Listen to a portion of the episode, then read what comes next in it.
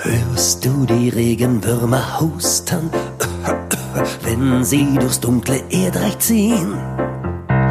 Wie sie sich winden, um zu verschwinden, auf nimmer, nimmer Wiedersehen. Hörst du die Regen Ich habe keine von Ihnen husten hören, aber ich habe viele Antworten bekommen auf meiner jüngsten Reise. Wie kommen Würmer oder Maden in die Angelgeschäfte? Wie werden sie gelagert? Welcher Wurm ist am besten für welchen Zielfisch? Und wie halten sie am längsten? Diese Fragen führten mich zur Firma Fishing Tackle Max nach Oschersleben in Sachsen-Anhalt.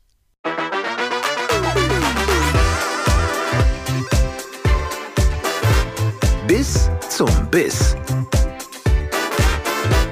Der Angelpodcast mit Stefan Netzeband. Im Ortsteil Hartmarsleben betreibt Dieter Schmiedeke mit seinem Sohn Max einen der größten Köderhandel in Deutschland. Dietards Vater eröffnete hier gleich nach der Wende ein Angelgeschäft. Die Mühen, quer durch die Republik gute Lebendköder aufzutreiben, führten schließlich zur Idee, den Handel selber aufzuziehen. Den kleinen Laden gibt es längst nicht mehr. Dafür füllt heute der Angelbedarf der Firma FTM ganze Lagerhallen. Neben Ruten, Rollen und Köderpasten werden hier jedes Jahr mehr als 400.000 Dosen mit Würmern und 250.000 mit Bienenmaden umgesetzt. Unseren Rundgang durch die meist kühlen Lagerabschnitte beginnen Chef Didi, Sohn Max und ich bei Gästen aus Nordamerika. Jetzt gehen wir mal zu den Lehmködern. Ich würde sagen, wir fangen bei den Tauwürmern an, weil das die erste Kühlzelle hier ist. Und äh, die kommen aus Kanada. Das ist ein Wurm, der nicht hier züchtet wird, sondern das ist ein Wurm, der gesammelt wird. Und äh, die, gut, jetzt ist natürlich nicht die Jahreszeit, wo wir so viel Lehmköder äh, haben. Im Sommer kommt hier jede Woche äh, 20 Paletten an. Das sind immer so circa eine Million Würmer, die hier eintreffen. Das sind diese ziemlich großen. Das sind diese ziemlich großen kanadischen Tauwürmer, genau. Also, den wir als Regenwurm bezeichnen. Ja. Kommen jetzt in einen Kühlraum hier mit lauter Pappkartons.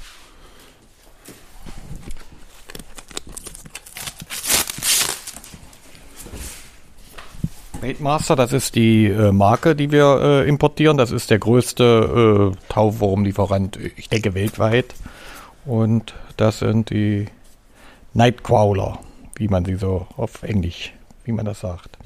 Und die sind in Kanada, ich habe ge äh, gelernt, die werden sogar hergeflogen, ne? Die werden hergeflogen. Wir haben das mal eine Zeit lang, äh, wir waren die Ersten, die das mit dem Container gemacht haben, mit dem Schiff. Äh, da hatten wir noch elf Tage damals äh, von äh, Montreal weg, äh, ist über hm, Halifax, von Halifax dann nach Hamburg und dann zu uns, das waren elf Tage. Äh, dann nachher waren wir bei über 20 Tagen und dann äh, mussten wir wieder aufs Flugzeug umsteigen. Die Kosten sind natürlich äh, weitaus höher, weil wir haben immer circa 10 Tonnen sind das, äh, die wir dann äh, pro Sendung bekommen.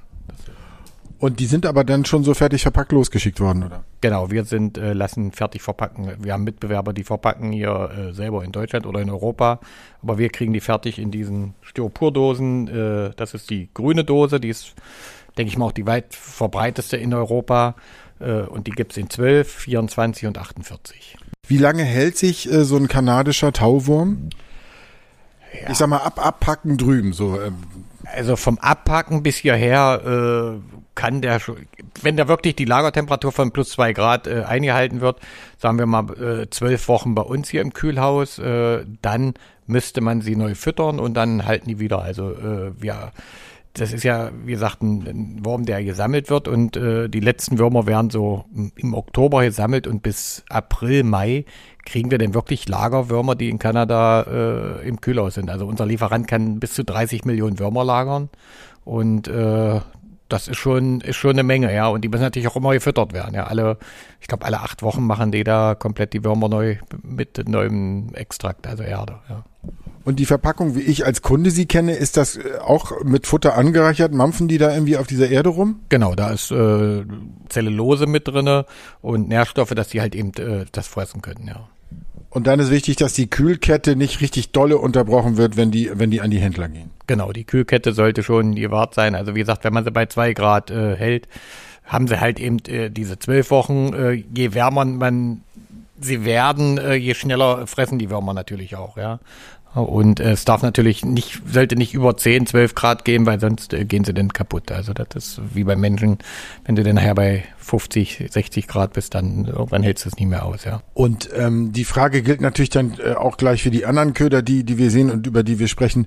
Ähm, wenn ich die jetzt zum Beispiel, ich gehe an so einem an so einem Angeltag mit denen raus, ich hole die aus dem Kühlschrank bei mir, der hat 6 Grad zum Beispiel. Das ist wahrscheinlich auch okay für die. Das ist okay, das ist überhaupt kein Problem. Wie gesagt, sie fressen dann halt eben nur schneller, wenn sie wärmer werden, äh, äh, aber sonst ist das kein Problem, ja. Und dann bin ich mit den Angeln an einem Julitag, da ist draußen 25 Grad, behalte aber fünf über, die tue ich abends wieder rein, das vertragen die auch. Das vertragen die auch, ja. Es sei denn, die sind äh, bei äh, direkter Sonneneinstrahlung bei 30, 35 Grad an den zerlaufen. Die. Der Wurm ist, glaube ich, aus 98 Prozent äh, besteht aus Wasser. Dann äh, ist er tot. Also das siehst du aber dann auch. Denn äh, wenn die dann so kringlich werden und so Kreise kriegen, dann äh, kann man den auch nicht mehr. Man kann den Kühlschrank packen, aber der stirbt. Das ist, ist einfach so. Und dieser doch sehr beeindruckend große Tauwurm, äh, wo, was fängt man damit? Ja, hauptsächlich äh, ist ja eigentlich für die Aalangelei. Äh, man fängt aber auch Forellen mit, äh, ja, Brassen fängt man mit, äh, Rotfedern. Ja. Eigentlich jeden Süßwasserfisch kann man mitfangen. Jetzt hier die Kühlung angegangen, aber wir können ja sowieso mal weiter zur, zur nächsten Art, ja? Ja, genau. Es riecht bisher übrigens sehr gut im Lager von Fishing Tackle Max. Mal erdig, mal holzig. Auch im nächsten Abschnitt. Bienenmann, äh, Bienenmann äh, ist seit, ich denke mal, 15 Jahren äh, auf dem deutschen Markt gekommen für die Forellenangelei. Äh, ich weiß, wir haben mal mit 1000 Dosen im Jahr angefangen. Wir liegen jetzt bei, ich glaube, 250.000 Dosen im Jahr. Und äh, das ist ein, ja, im Lehmköderbereich für die Forelle äh, der Hauptköder, ja. Das ist gut, manche gehen auch nehmen auch, auch da den Tauwurm oder den Dendrobena, aber äh, wer am Forellensee angeln geht und da äh, äh, guckt, was die Leute, wenn die mit Lehmköder angeln, ist es in der Regel immer äh, die Bienenmade.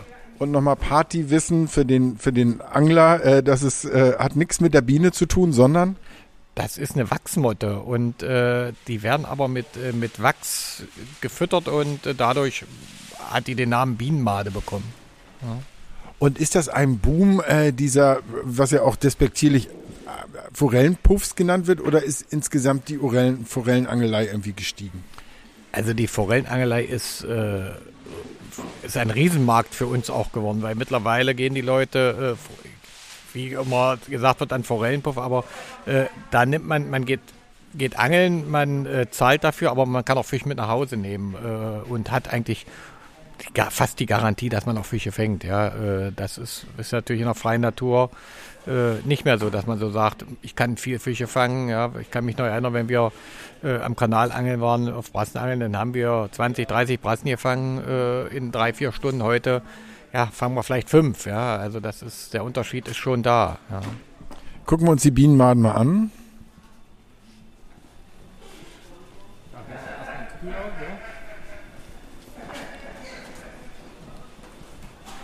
Da geht es jetzt durch die nächste Metalltür in einen Kühlbereich.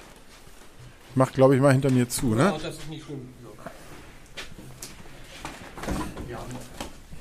Hier haben wir jetzt äh, 8 bis 10 Grad drin. Ähm, hier liegen jetzt noch, keine Ahnung, 3.000, 4.000 Dosen.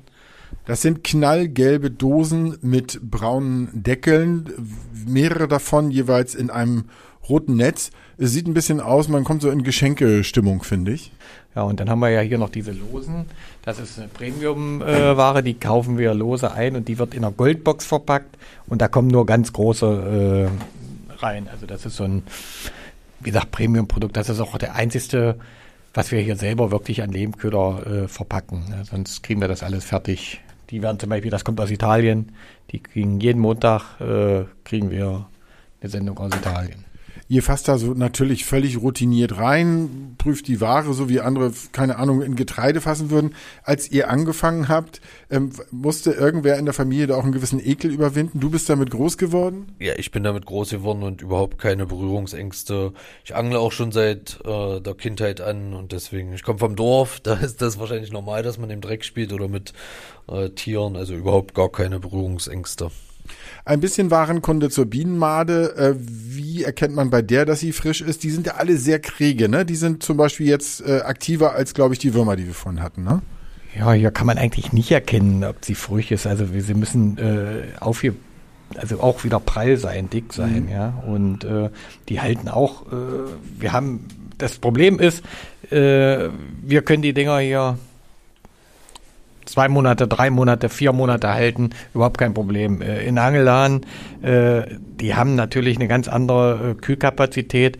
Da stimmt, die äh, äh, Temperatur nicht, die Luftfeuchtigkeit ist so weil diese Motten hier, die Bienenmann, die atmen unterm hier unten und praktisch unter dem Körper und wenn das zuklebt durch Feuchtigkeit, dann sterben die, dann können die halt nicht mehr atmen.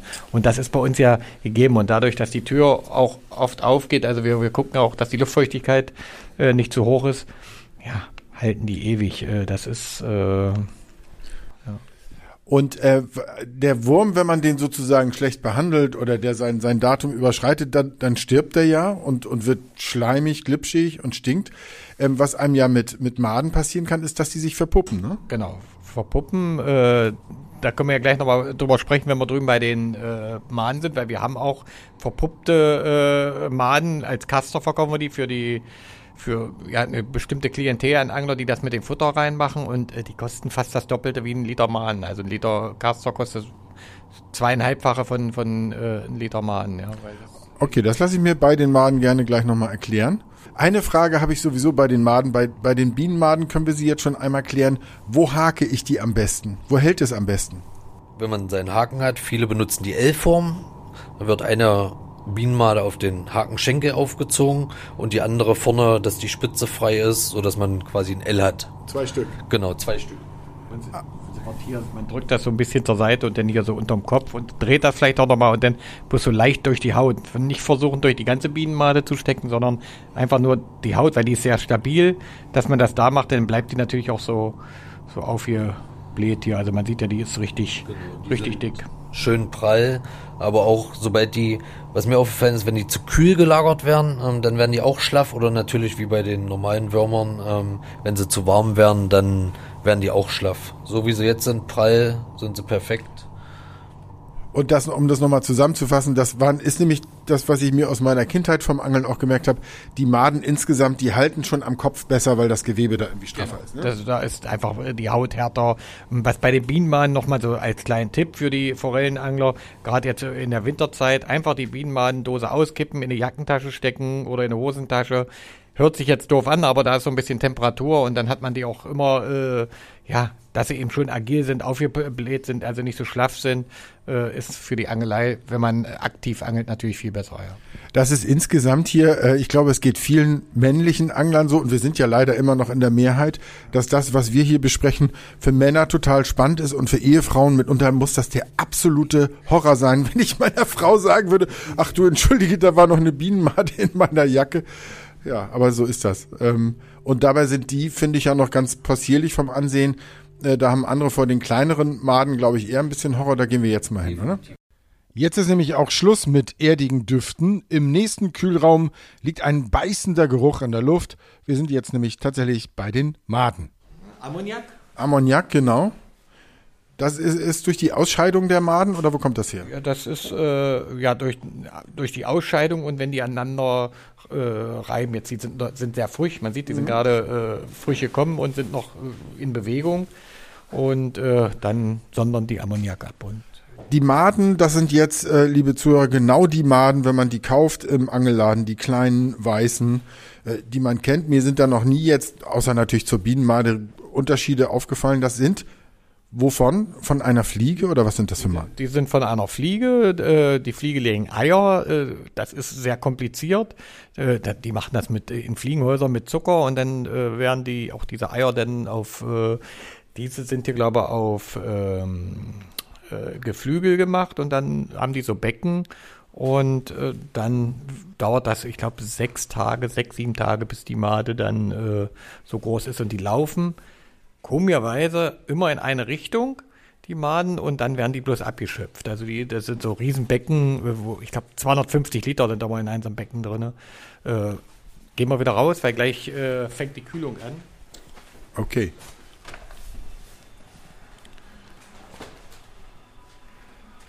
Und ähm, da ist dann, wie gesagt, äh, zwischen, ich glaube, zwischen fünf und sieben Tage äh, dauert das, bis die Made dann äh, aus dem Becken rausgenommen wird. Dann werden die runtergekühlt und dann äh, gehen die auch in Versand. Also die normale, die, die Fliege, wenn wir sie nicht stören würden, wenn die diese Made äh, quasi, wenn aus dem eine eine Made wird, wie lange würde die brauchen, um da, dass da, dass sie sich verpuppt und eine Fliege draus wird? Ja, das, auch das ist, äh, wenn wir jetzt frische Maden haben und Castor herstellen. Äh, früher haben wir das selber gemacht, heute kauft man die, weil das vom Aufwand der, wir Kas, wie schreibt man das? Castor? Caster, Caster. C-A-S-T-E-R. Und Das sind verpuppte Maden. Genau, das sind verpuckte Maden. Der Max holt gleich mal äh, einen Liter aus äh, Kötzelle. Und äh, die dürfen natürlich aber auch nur für die Angler, die die auch äh, verangeln wollen, die müssen sinken. Ja, und das ist in bestimmten Stadien, wo die nur sinken, weil wenn die dann nachher zu lange drinne sind äh, äh, oder an der feuchten Luft sind, dann werden die braun und äh, dann schwimmen die und dann sind sie für die Angler äh, nicht mehr äh, relevant. Ja, und hier ist sowas. Die sehen aus wie tote, getrocknete, aber in Wirklichkeit sind das verpuppte, die, wenn ich sie wiederum an der frischen Luft lassen würde, würden da immer ein Fliegen rauskommen, ja? Genau, das sollte dann, also bei diesem Prozess nicht mehr, weil der unterbrochen wurde, aber wenn die jetzt halt eben weiter nicht abgeschweißt werden, die sind jetzt hier vakuumgeschweißt, die sind so goldbraun und äh, wie gesagt, die sinken alle, sollten alle sinken, also ich denke mal so 95 Prozent sinken auch und äh, das ist das, weil ja der Fisch von der, äh, vom, vom Grund ist und äh, darum äh, sollen die halt eben nicht schwimmen. Die habe ich noch nie äh, benutzt. Was angelt man damit? Äh, Das ist so der für die, für die Rotaugen, äh, Rotaugenplötzen, Brassen, ja, also äh, der Wettkampfangler äh, oder wir, wenn wir, wenn ich wieder angeln gehe, ich habe immer einen Liter mit dabei, ja, ich habe auch ein Kilo Würmer mit dabei und mache das mit ins Futter rein. Und äh, dadurch äh, hat man natürlich schneller den, den, den Fisch am Platz. Wenn Fisch da ist, äh, hat man den auch am Platz und hält ihn auch länger am Platz. Und dann kann man auch schon mal zwei, drei Dendrobenas an den Haken machen, um eben die Fische zu detektieren, eben die Größe, dass man sagt, man will die kleinen Fische nicht mehr haben, sondern man möchte äh, eben so zwei Kilo aufwärts fangen. So ist das Ziel. Ja, ist natürlich, man muss das Gewässer kennen, also wo denn doch der Fisch drin ist. Ja. Und äh, aber nochmal, wenn ich, was ich meiner Familie zuliebe nie tue, wenn ich diese Maden, die, die lebendigen, die wir gesehen haben, völlig vergesse, was für eine Fliege kommt da raus, wenn die sich verpuppt hat? Sind das so, so Stubenfliegen? Nee, das ist ein dicker, fetter Brummer, der ganz langsam hier auch durch die Hallen fliegt, den man eigentlich so, so selber äh, fangen kann. Ja. Und sind auch sehr nervig, wenn du so ein Vieh hast. Äh, die hängt dir permanent im Gesicht rum und äh, dann haust du es weg und die musst du halt eben äh, versuchen wegzukriegen, weil die äh, nervt dich. Äh, Praxisfragen äh, nochmal an euch beide. Ich habe letztens nochmal von einem Kumpel gehört, es gibt auch Leute, die dann nochmal irgendwelche Aromen auf die lebendigen Maden träufeln. Irgendwie zum Beispiel Erdbeeraroma oder sowas. Ist, kommt das häufig vor und was haltet ihr davon? Ähm, ja, es kommt häufig vor. Ich selber nutze das zum Beispiel auch beim Friedfischangeln. Ähm, mein Lieblingsgeschmack ist Leber, ähm, wo ich meinen Wurm oder meine Made dann drin tauche. Ähm, ob das was bringt, weiß ich nicht, aber es funktioniert. In meinem Kopf funktioniert deswegen verwende ich das immer wieder. Und ja, es gibt auch äh, interessante Gerüche, wie zum Beispiel Erdbeere, Vanille, aber halt auch stinkige wie Kadaver, Fischgeruch. Habt ihr eigentlich, na gut, nur seid ihr vom Fach, aber ich frage mich manchmal, wenn ich ganz, wenn ich an einem äh, Gewässer wohnen würde, äh, würdet ihr eigentlich raten, dass man sich äh, in seinem Angelkeller so einen eigenen kleinen Kühlschrank äh, äh, gönnt, der ein bisschen kälter ist als der normale? Oder was wäre so die ideale Haltungsform für lebendige Köder? Ja, also wie du vorhin schon sagtest, so sechs Grad, äh, wenn man das diese hat, da kann man die Mahnen drin haben, da kann man die Tauwürmer drin haben, da kann man die Dendrobenas drin haben und äh, dann halten die auch äh, zwei Wochen, drei Wochen. Ja, das ist äh, eben auch wieder, wie Früchte äh, aus den Angeladen herkommen. Also wenn du jetzt hier bei uns aus die Kühlung rausnimmst und die bei sechs Grad reinmachst, würde ich sagen, zwei Wochen überhaupt kein Problem. Ja. Gut, jetzt um diese Jahreszeit äh, haben wir dann auch mal die Köder etwas länger schon da, aber wir haben natürlich immer die exakt die Temperatur und äh, dann ist das für einen gesunden Wurm, äh, gesunde Made auch äh, überhaupt kein Problem zu überleben. Wir gehen jetzt in den Logistikbereich und wir treffen den wohl wichtigsten Lebendköder Deutschlands. Dendrobena alias Rotwurm alias Regenwurm. Ein super Typ, der milliardenfach unsere Gärten und Felder umflügt, aus Abfällen gute Erde macht und abgetrennte Körperbereiche nachwachsen lässt. Diese Dendrobena gibt es auch in verschiedenen Größen, oder wie ist das? Die gibt es in verschiedenen Größen. Also bei uns ist es 1,2 bis 1,5 Gramm. Dann haben wir noch 2 Gramm, äh, 2,5, 3 Gramm. Äh, die sind dann in verschiedenen Verpackungen zu 50, zu 80, zu 100, äh, zu 300 Gramm. Also wir haben da viele Variationen, die, äh, die wir da in unserem Portfolio haben. Aber im Angelbereich ist äh, für den Otto Normalangler ist der Rotwurm mit 20 Stück äh, in der Dose, der Dendrobena mit 15 Stück bis 1, mit 1,2 bis 1,5 Gramm. Und dann gibt es noch den Rotwurm-Mix, äh, das sind so für die Leute, die so äh, Stippangeln machen, so auf kleine Fische, da sind so circa 40 äh, Würmer drin, ganz kleine, so, so, so ein Mix. Und das, äh, ja, das ist so das Hauptportfolio, was man im, im Angelbereich braucht. Wie werden die denn da, wo sie also ich habe zum Beispiel gar keine genaue Vorstellung, wie Würmer sich sozusagen paaren und ob die lebend gebären oder Eier legen oder wie, wie ist das? Also die Dendrobena legen Eier und äh, ja, dann entsteht ein kleiner Kokon und dann äh, entsteht der Wurm. So, äh, den Dendrobena haben wir aufgemacht. Der Rotwurm ist einfach noch ein bisschen kleiner, ja? Der Rotwurm ist ein bisschen kleiner. Das ist äh, der hat wohl 0,8 bis, bis 1, 1,2 Gramm und ähm, ist eigentlich auch äh, bei uns ein, ein, kleiner Dendrobena, weil er halt eben äh, robuster ist. Der Rotwurm selber äh, ist sehr anfällig. Ja. Was bei dem Rotwurm-Mix zum Beispiel ist, das ist ein Mixform, da sind äh, andere Rotwurmsorten mit drin, ähm, die halt eben äh, Temperaturschwankungen äh, nicht so stabil sind und dann eben sehr schnell kaputt gehen. Und hier, wo ich die Dendrobenas kennengelernt habe, werden auch gerade Lieferungen abgefertigt. Wir waren eben in der Tauwurmkühlzelle, wo die kartonweise gelagert werden. Und hier stehen für den Versand äh, die angefangenen Kartons. Dann kommen die Aufträge auf den Aufträgen steht, Kunde XY hätte gern 60 Dosen Rotwürmer. Dann geht der Versandmitarbeiter hierher an diesen Karton, nimmt sich diese 60 Dosen raus und verpackt die in den äh, Versandkarton und dann geht er per Post oder DPD auf die Reise zum Händler.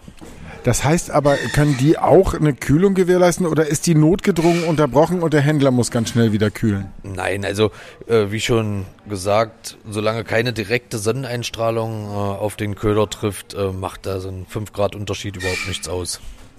Aber das ist auch eine Verständnisfrage. Die, äh, die, Post oder so, die bietet ja auch gar keine Kühltransporter an, ne? Wir verschicken alle unsere Pakete, wo äh, sich Lebendköder drin befinden, mit äh, Kühlakkus, mit Gelakkus. Genau, also während des Transports äh, das meiste, beziehungsweise alle Köder, äh, alle ähm, Versandkartons mit Ködern ähm, verschicken wir per Express, so dass die auch definitiv am nächsten Tag beim Händler sind. Also so wird die Kühlkette auch nicht unterbrochen. Wie viel auf Vorrat bestellt so ein Händler? Machen die das möglichst so, weiß ich nicht, in so einem Zwei-Tage-Rhythmus oder äh, bestellen die für einen ganzen Monat, weil die sich lange halten? Also die wir liefern äh, ja mit Fahrzeugen aus, äh, das ist wöchentliche Touren. Äh, die Leute oder der Fachhandel versucht eigentlich wöchentlich zu bestellen. Äh, wir haben aber auch Kunden bei, die bestellen zweimal die Woche, dreimal die Woche, weil sie es nicht kalkulieren können.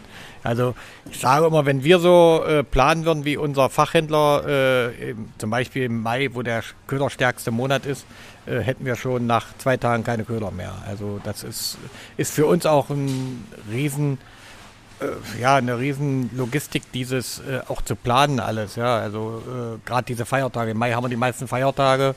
Äh, der Vatertag ist der, die Vatertagswoche ist die köderstärkste Woche. Da ist, äh, da brennt hier der Baum, ja. Äh, es gibt ja übrigens auch Leute, ich, ich, ich weiß das, weil ich da selber zugehöre, die äh, solche Köder auch bestellen, zum Beispiel für irgendwelche Reptilien. Spielt das zahlenmäßig irgendeine Rolle? Nein. erfahrt ihr das gar nicht so sehr? Doch, wir haben auch äh, Zoohändler, die bei uns Mehlwürmer bestellen, Teboraupen bestellen, äh, Bienenmahnen bestellen, aber der Anteil ist äh, nicht so hoch. Wir haben zwei, drei Grossisten äh, aus dem Zoobereich, äh, die dann halt eben diese, diese Sparte mit abdecken. Ja, aber das sind dann die, diese kleinen Zooläden, die halt eben nicht so viel brauchen. Jetzt sind wir im Endspurt. In den folgenden Fluren riecht es abwechselnd nach Knoblauch oder Erdbeere oder Fisch oder Anis oder Tutti Frutti. Denn bei Didi und Max werden zahllose Köderpasten palettenweise bis an die Decke gestapelt, rennen wir daran vorbei. Köderpasten hergestellt und abgepackt. Und Schwerpunkt sind dabei Köder für Forellen. Das hier ist so ein, ja, es ist wie eine Riesenbrotmaschine, so eine Riesenmixmaschine. Hm, Das ist ein Kneter, wo wir eben den schwimmenden Forellenteich machen. Also beim schwimmenden Forellenteich äh, gehen hier circa 30 Kilo rein. Äh, da gibt's Rezepturen, wie lange der äh, mischen muss, weil das ja auch warm wird. Und dann wird er rausgenommen und dann geht das äh, in eine andere Abteilung, wo wir gleich dann auch mal hingehen. Und da wird er dann verpresst und in Gläsern verpackt. Was ist der Grundstoff eigentlich von so einem Teig? Das äh, würde ich jetzt nicht sagen wollen. Aber welche Grundstoffe kommen in Frage? Maismehle, Sojamehle, äh, alles natürliche Mehle, ja. Okay. Und äh, das heißt, äh, bevor wir jetzt weitergehen, hier wird im Prinzip so eine Art Grundpaste gemischt und dann werden die oder äh, kommt jeweils hier eine Marge einer bestimmten. Eine, eine Charge kommt hier rein äh, mit, äh, wie gesagt, 30 Kilo und äh, da ist, die ist komplett fertig. Da kommen dann auch die Aromen mit rein, Glitzer mit rein, äh, wenn es eben schwimmender Teich ist, die, die Schwebepartikel und äh, dann wird das von hier in, in andere Abteilung und da wird das dann in, in den fertigen Gläsern gepresst, also in die Gläser und dann äh, für den Versand fertig gemacht. Und den gehen wir da jetzt nochmal hin. Sind immer noch auf dem Weg in die sozusagen Abfüllung der Pasten. Wa- War das hier eigentlich ein landwirtschaftlicher Betrieb, als du angefangen hast? Das war mal ein Kulturhaus. Hier hat das Leben äh, stattgefunden. Wo wir jetzt hier gerade sind, das war früher der Toilettentrakt. Also wir haben, äh, die Küche hat, glaube ich, bis zu 2000 Essen hier äh, hinten im Versandbereich, wo wir eben waren, da war eine Großküche. Die haben bis zu 2000 Essen äh, äh, gemacht am Tag. Hier hat eben die Landwirtschaft abgeholt. Wir als Schule, äh, die Kindergarten, eine Gaststätte, wo vorne, wo das Büro im Eingangsbereich war, eine Gaststätte. Und hier hat eigentlich das Leben stattgefunden. Hier in diesem Objekt haben wir ja, Jugendweihe gefeiert, Hochzeit. Kommst auch von hier? Ja, ja, ich bin äh, hier groß geworden. Ja. Hier ist der Verfüller. Der Verfüller, das ist jetzt ein äh, Metallzylinder, äh, der so ein oben, ich nehme an, dass da im Prinzip Druck erzeugt wird und dann hier ein Stutzen auf dieses Gewinde kommt und da kommt dann die Paste raus. Ja? Dann wird das mit dem Fuß betätigt, kommt die Paste raus. Äh, die Gläser sind äh, fertig. Die Gläser äh, haben wir eine Form gemacht, die kommen aus Asien. Und die werden dann ähm, beklebt mit den Aufklebern mit einer Maschine. Und dann werden die hier verfüllt. Dann gehen die über diesen Schlauchtunnel, äh, in die, in, werden die verpackt zu sechs Stück und dann gehen sie halt in, ins Lager. Und dann äh, hoffentlich in den Angelladen und dann hoffentlich an den äh, Angelteich, zu den Anglern an den Angelteich und dann äh, werden damit auch, denke ich mal, Fische gefangen. Nun ist äh, der, der eine entscheidende Unterschied, also wer wann welche Köder benutzt, ist natürlich eine Wissenschaft für sich und Stoff für zahlreiche weitere äh, Podcasts. Wir, ihr habt ja das volle äh, Programm. Ein Vorteil liegt auf der Hand. Äh, wenn ich äh, hier so, eine, äh, so ein Glas äh, mitnehme mit einer Paste zum Forellenangeln, das hält wahrscheinlich ewig, während ich natürlich meine Bienenmade tunlichst innerhalb von einer Woche am besten wahrscheinlich verbrauche. Wie lange ist so ein, so ein Glas haltbar? Was steht da drauf? Steht da eine Mindesthaltbarkeit drauf? Also wir müssen aber zwei Jahre draufschreiben. Also wenn die zu sind, die haben ja einen Aromadeckel äh, bei, wenn sie auch nicht, ich gehe mal davon aus, wenn sie nicht in der Sonne liegen, auch über Jahre halten. Ja, was kann ja nichts mit passieren. Ja. Wie gewohnt bei Bis zum Biss kommen wir jetzt noch zu den praktischen Fragen. Der Angel Insider. Profis verraten ihren besten Trick. Das ist ja auch, äh, wer den Podcast öfter hör, hört, äh, auch war ja äh, sehr spannend, was der Professor Arlinghaus erzählt hat, äh, dass bei mega knalligen Kunstködern der eine oder andere Fisch schon denkt, hör mal zu, ich lass mich nicht verarschen, aber beim Wurm kann eigentlich keiner Nein sagen. Äh, wie wählst du zum Beispiel den passenden Wurm, wenn du auf Friedfisch gehen willst? Oder wenn du denkst, äh, bei- beißt vielleicht noch ein Barsch dran, gehst du nach Größe, Tag, äh, Sonneneinstrahlung, probierst du einfach? Ähm, ja, also immer dabei habe ich, wenn ich mit meiner Fiederroute los bin, zum Beispiel die Dendrobenas. Das ist einfach die gängigste Größe. Wenn ich aber gezielt kleinere Fische fangen möchte, ähm, nehme ich auch gerne mal den Rotwurm-Mix, weil da einfach ähm, viel kleinere Würmer drin sind. Da kann man auch mal mehrere an einen Haken machen, um noch mehr Spiel zu haben. Äh, die sind halt noch quirliger, Und ja, so entscheide ich das. Also habe da keinen festen Plan, heute der Wurm, heute der Wurm, außer beim Aalangeln, da ist es ganz klassisch immer der Tauwurm. Aber ansonsten mache ich das Freischnauze.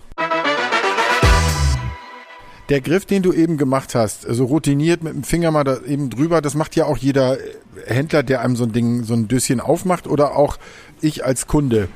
Wie muss zum Beispiel so ein Dendrobena-Wurm sich am besten anfühlen? Ziemlich äh, fest oder, oder so geschmeidig, wabbelig? Ja, der ziemlich fest. Also äh, man sieht, wenn die jetzt zum Beispiel noch Wurm, äh, äh, äh Erdanhaftung haben, dass die Würmer äh, sehr frischverpackt sind.